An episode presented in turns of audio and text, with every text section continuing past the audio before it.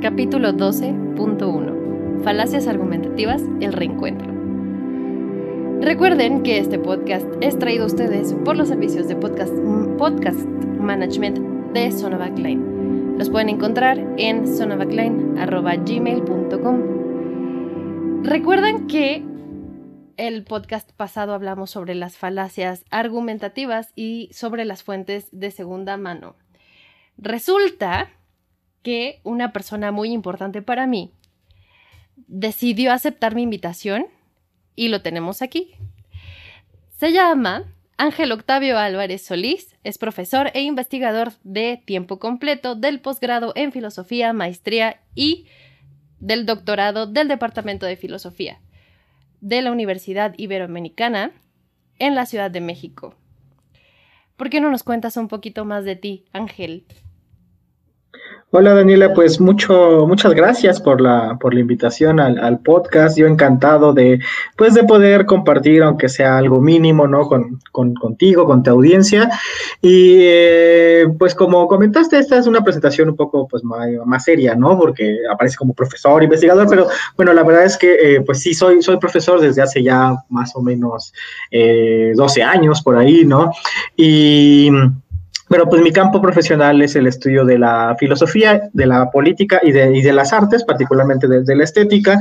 Y bueno, últimamente pues me he concentrado más a, a, escribir y investigar sobre asuntos de moda y sobre asuntos de alimentación, porque pues si no cambio de tema me aburro. Entonces, eh, pues justo eso, a eso me, dedico, pero también me pueden encontrar como conductor en Dublineses, en Ibero 90.9 y por ahí en, en algunos otros espacios eh, de las redes toda tu vida suena muy interesante. La verdad es que siempre que hablo contigo siento que te hago la barba horrible. Eres de esas personas a las que les hago la barba. Y un regalo que yo te traigo para este capítulo es comentarte dentro de la grabación. Que no sé si te acuerdes cuando hablamos la primera vez uh, informalmente y traías tú un teléfono de chicles. Estabas dando clase en el CIDE donde nos conocimos y te, y te dije, oiga, profe, que usted no gana bien. y entonces te volteaste y me dijiste, ¿por qué me haces esa pregunta? Y yo te contesté, ah, pues porque traes ese teléfono. Y me contestaste, ¿y eso qué tiene que ver? Y bueno, ahí empezó el, el, el, journey falaz de la vida y de cómo empezamos a conocerlas. Entonces, quiero que sepas que este, este podcast es, tiene la, la intención de ser un poco informal, de ayudarle a las personas a eh, tener un contacto con la perspectiva de la vida que yo tengo y pues eso, entonces trajimos para ustedes una entrevista que espero que les guste. La dinámica es la siguiente. Haré algunas preguntas a Ángel y como el pro de las falacias, me ayudará a responder las preguntas en dos sentidos, una respuesta real y otra falaz. Pongan atención porque el ganador, el que me diga si las detectaron, se ganará una mención para el siguiente capítulo. ¿Tú estás listo? Deberían de ganarse un teléfono de chicles como el que yo tenía. Pues también puede ser una, una opción, pero pues no creo que la gente lo quiera. ¿Ya qué teléfono tienes? No, sigo en las mismas. Ahora tengo un Redmi, todo el mundo me dice, ¿por qué no te compras un teléfono de acuerdo a tus gustos, a tu estatus? Y siempre me ha parecido eh, algunas, eh, gastar en algunas cosas como una inmoralidad, ¿no? Y, por ahí sería una de las falacias que podríamos empezar a, a, señalar, ¿no? Porque para mostrar el éxito social tendría uno que tener un teléfono de más de 30 mil pesos, ¿no? Si cumple su función uno de 5. De hecho, en, en mi medio se da bastante. O sea, en realidad yo tengo un un Moto One y eh, todo el mundo me dice que porque no tengo un iPhone, porque pues es el medio al que me dedico, pero la verdad es que el que tengo es muy bonito y también pues lo mismo, o sea, si te puedo decir algo, uno de mis pecados es que soy muy tacaña, pero pues ya, yo lo. Bueno. Sí, pero fíjate, ahora que lo comentas, una vez un tío me decía, oye, es que, ¿por qué no te has comprado auto? Ahorita ya tengo auto, ¿no? Porque inevitable. Pero yo me acuerdo que hace muchos años me decía, cómprate un coche así importantísimo, ¿no? Eh, de estos coches caros. Y él, y él estaba pagando su maestría y pagando su coche endeudado. Le digo, pues mira, yo no tengo auto, pero mi biblioteca vale eh, más de un millón de pesos, lo cual implicaría un BMW de contado. Así que, si no lo tengo, no es porque no, me, no tenga el dinero, sino porque no me interesa gastar en eso, ¿no? Entonces, eh, siempre se espera falazmente de uno cierta imagen, ciertas expectativas y en el fondo eh, siempre son más que simulaciones, eh, postureos y montajes, en ocasiones necesarios, pero que solo, solo atrapan a los incautos. ¿No? Y, ahí podría empezar a decirte algo, ¿no? En las falacias sirven para atrapar incautos, las falacias sirven para, son atrampabobos, porque te permite generar convencimiento de algo sin necesariamente estar eh, fundamentado o que tenga contenidos de verdad. Por eso el éxito de las fake news, porque en el fondo cada vez entramos a lo que Vivis and Butthead, estos personajes que quizá tú no te acuerdes porque eres muy joven, pero que para mí me marcaron en la, en la infancia y la adolescencia, llamaban The Edge of Stupidity, la edad de la estupidez. Y yo creo que hemos llegado a un momento del mundo de la edad de la estupidez donde es más fácil creer una fake news, es más divertido eh, inventarse cosas que ir a rastrear fuentes confiables, ¿no? Claro, en el, en el capítulo pasado, justo en el 12, que todavía no ha salido a esta fecha de grabación, resulta que eh, justo comenté que una de las cosas que más me gusta es ver Los Simpson, que tiene que ver mucho con, con alguna tarea que nos llegaste a dejar, porque cada vez que los veo, los veo poniéndoles otro enfoque. Entonces, siempre, siempre, siempre me estoy riendo, aunque ya los haya visto diez veces, porque siempre sacan alguna alguna, algún chistecillo por ahí que seguramente no habías pescado antes. Es una de mis caricaturas favoritas, si no es que la, mi favorita. ¿Ya tienes Disney, Disney Plus? No tengo Disney Plus porque soy bien reacio a Disney. Soy, soy de estos haters chafitas, porque no me gusta tener Mac, no me gusta ver cosas de Disney, eh, no me gusta ir a McDonald's, prefiero Burger King. O sea, sí, sí, no es que sea Contreras, pero me parece que Disney Plus está sobrevalorado. Pero en cambio la paso muy bien con mi Prime viendo Malcolm, que junto con los Simpsons me parece estas grandes series educativas y que toda persona racional debe ver, ¿no? Entonces, eh, yo, yo, yo estoy aprendiendo más de Lois que de cualquier otro libro que te puedas imaginar. Una vez, alguna eh, chica que, conocí, imagínate que yo estaba viendo Padre de Familia, y ya ves que tienen, este, tienen, todo su argumento es, es una joya, y también son muy groseros, entonces yo lo estaba viendo y esta chica me dijo, así toda princesa, me dijo, ¿por qué estás viendo eso? Y yo así de, pues porque me gusta. Y estuvo muy divertido porque me dijo, es que son muy groseros. Y yo así de, pues ese es el chiste, por eso los estoy viendo. Pero bueno, vamos a hablar un poquito sobre educación justamente porque hablaba sobre la Mars y los argumentos falaces que le dieron en su momento en el capítulo pasado, esencialmente porque ella eh, se volvió una figura pública. Entonces, ¿estás listo para comenzar? Estoy muy nerviosa porque no sé siquiera si yo las vaya a cachar. Tú adelantas la pregunta, yo responderé eh, sin saber el orden, una respuesta más confiable y una respuesta eh, falaz dentro de una sola respuesta, ¿vale? O sea, van a, va, a haber, mucha información y ahí ya el público y tú pues podrán identificar, ¿no? Dónde está lo, lo confiable y dónde está lo falaz. Ok, a ver, ¿qué opinas sobre la educación en México? La educación en México es un desastre un desastre porque desde hace mucho tiempo no se ha logrado construir una idea de, nación y sobre todo porque la educación sigue, sigue anclada al mercado. Eh, es decir, eh, parece que se, ahora se, educa a la gente para conseguir trabajo y que esos trabajos sean rentables, sean redituables y, y, mucho de este, de este fracaso tiene que ver con las presiones de los padres de familia, de no estudies eso porque no no, no te va a dar dinero, vas a morir de hambre, etcétera. Y, eso pues, es, una forma de, presionar a la gente, de tal manera que la, educación, por un lado, está sobrevalorada, sobre todo la educación, eh, entre comillas, de, de escuelas, clases altas, privilegiadas, está sobrevalorada. La educación ya no puede hacer muchas cosas. Y la prueba está que ahora eh, con la pandemia, pues hemos visto cómo, cómo no necesitamos ya los profesores, ¿no? Porque basta, basta con un tutorial de YouTube, basta con que yo grabe una clase una vez y esa pueda ser replicada. 300, eh, 400 veces para que yo pueda cumplir su objetivo, que es transmitir un conocimiento. ¿qué piensas justamente de las universidades privadas y las públicas? ¿Son mejores o no? O sea, si realmente son mejores o no. Yo, yo estudié en escuela pública toda mi vida, yo soy producto genuino del tercero constitucional, laica, gratuita y obligatoria, y toda mi vida he trabajado en escuelas eh, privadas, salvo, salvo en el CIDE, que como tú sabes estuve ahí como por más o menos cinco años como profesor, y después he estado en universidades privadas eh, y de inspiración religiosa, la Ibero y la Pontificia Católica Universidad de Chile, la PUC. Entonces, eh, digamos, yo podría decir que hay una diferencia muy importante. Y la diferencia está en que ninguna de las dos sirve para lo que debe de servir. Lo que, lo que se vende muy bien en, las universidades privadas, sobre todo en, el, en México, es una idea falsa de élite, una idea de conseguir empleo y la verdad es que, por ejemplo, el campo que yo me dedico, que es la filosofía, tanto las universidades privadas como públicas producen desempleo.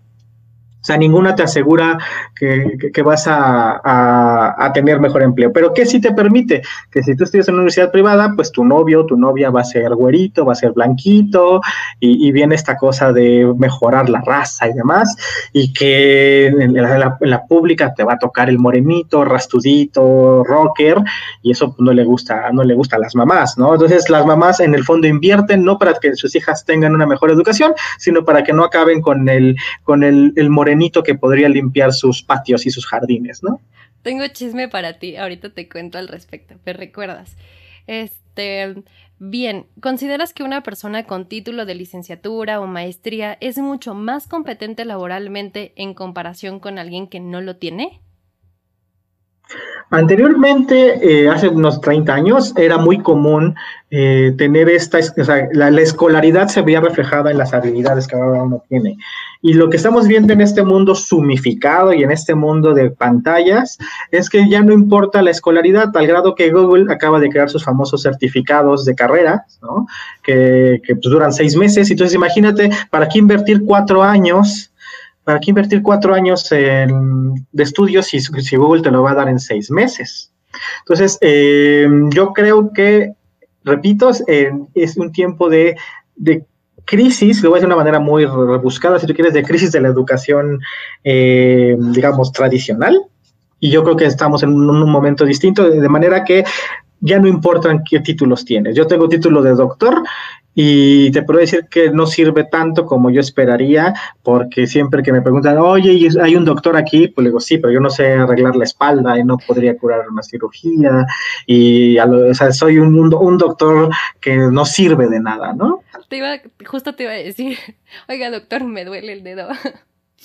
que tengo. Sí, no, no. De hecho, ese, ese, ese, chiste salió de una anécdota. En realidad, eso sí pasó. Este, había un conocido que, que era doctor en piano y resulta que saliendo de, de, la, de la puesta en escena, una persona se le acercó y le dijo, oiga, doctor, es que fíjese que a mi marido le duele la espalda. Y fue como, ok, señora, ¿cómo le explico? Pero bueno, este... Soy doctor en piano, ¿no? Sí, claro. en términos sociales, ¿consideras que la educación realmente puede cambiar y mejorar al país? Yo eh, creí durante mucho tiempo que sin la educación no podemos prácticamente construir nada próspero, ¿no? Y como me estoy haciendo viejo, y cuando uno se hace viejo se hace amargado, eh, se da cuenta que, que, o por lo menos ha sido mi caso, que, que la educación cada vez no cumple esa finalidad para la cual fue diseñado.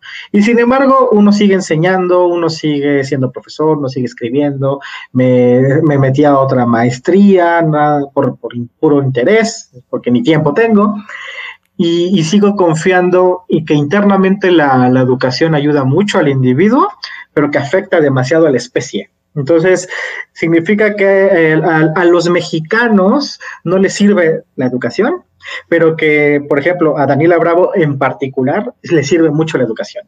¿Sí me explico? Ayuda más al individuo que a, toda una, a todo un país. Y suena, suena paradójico, pero, pero yo creo que hemos llegado a ese momento porque la gente que está en el poder, la gente que nos gobierna, ha probado sistemáticamente ser estúpida. Ok, como doctor en filosofía moral, ¿Consideras que la Iglesia puede tener un papel más relevante en la educación actual para mediar a las instituciones educativas? Yo creo que sí, por, pero que la iglesia ya no está en ese lugar donde, donde hay monaguillos, veladoras y uno que otro pederasta. O sea, yo creo que no va por ahí ahora la iglesia, la iglesia ya no está ahí, sino que hay nuevas iglesias que no son iglesias religiosas, ¿no? Es decir, eh, la, la, la, iglesia siempre ha incentivado la educación, pero la iglesia no está ahora en el catolicismo o en, los evangélicos y demás. La iglesia ahora está en Google, la iglesia ahora está en Silicon Valley, la iglesia ahora está en Instagram y son nuevas formas de generar fieles. Entonces, no hay una diferencia entre tener seguidores y tener fieles. Entonces, todas las redes sociales utilizan estrategias religiosas para captar y tú que te dedicas al marketing y a la publicidad, es la nueva religión, es la religión contemporánea. Ok. Ah, llegándonos un poquito más a las falacias, ¿tú consumes YouTube? Sí, todo el tiempo. Ah, qué bueno. ¿Cuál es la falacia más graciosa que te has encontrado en Internet?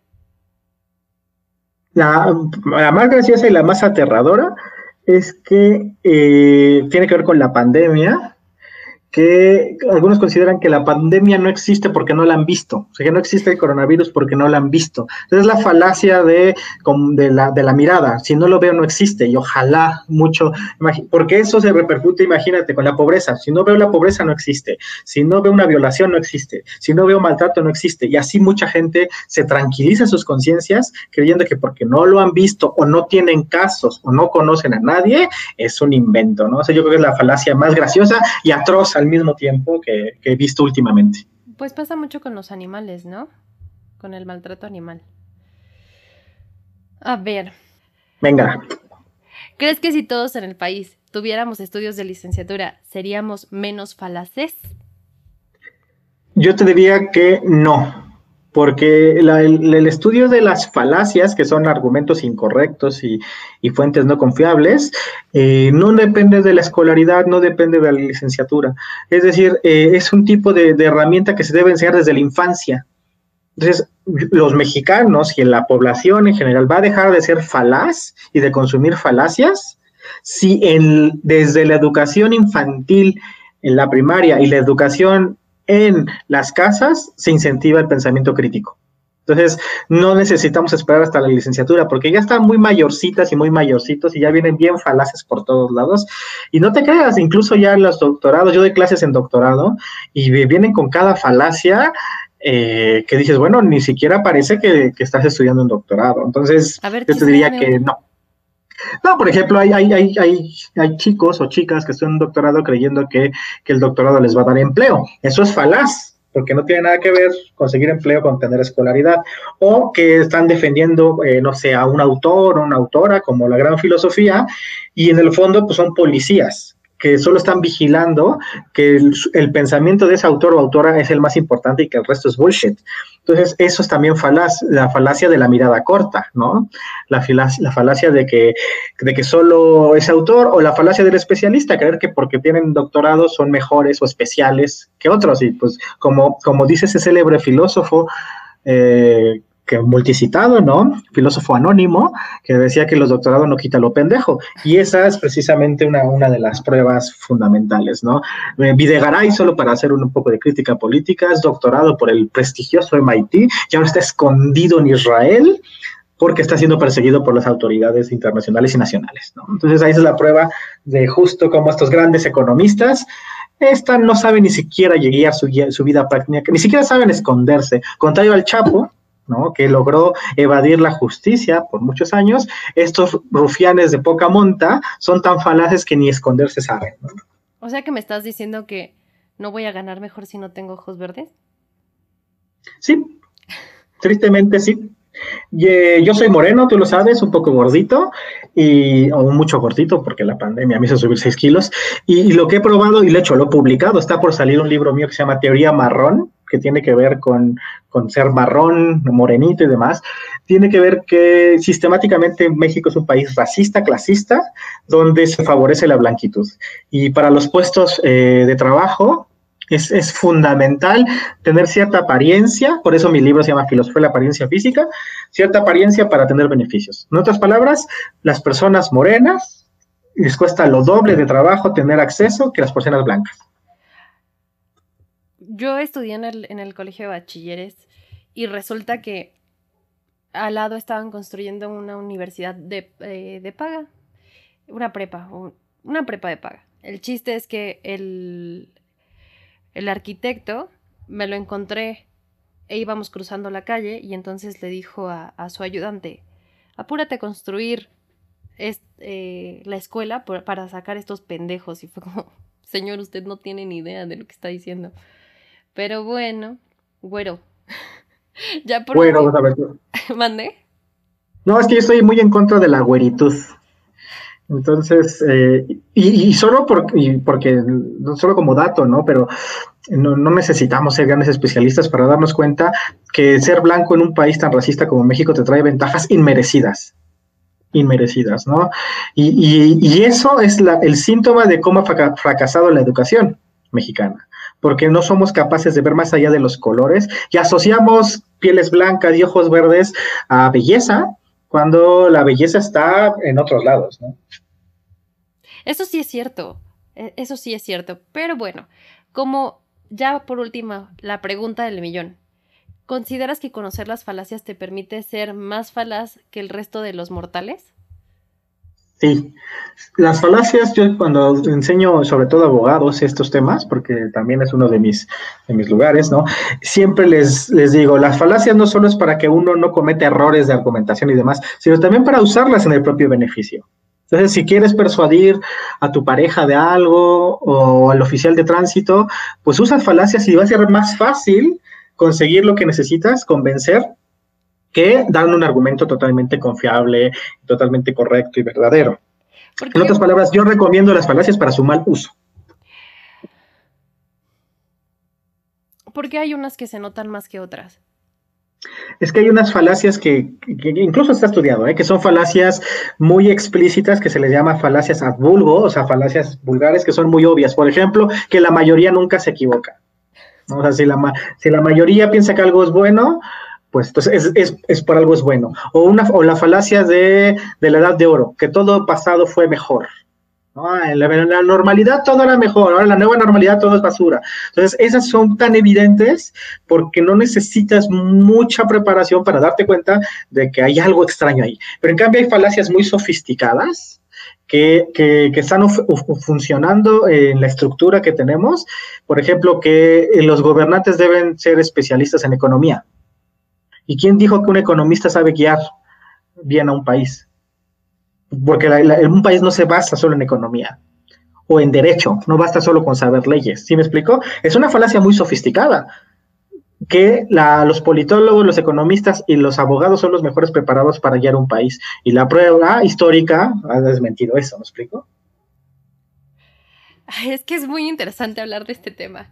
Pues bueno, yo espero que todos ustedes hayan entendido o hayan encontrado las falacias. Yo la verdad es que tengo que reescuchar el capítulo porque muchas no las caché, otras sí, otras no.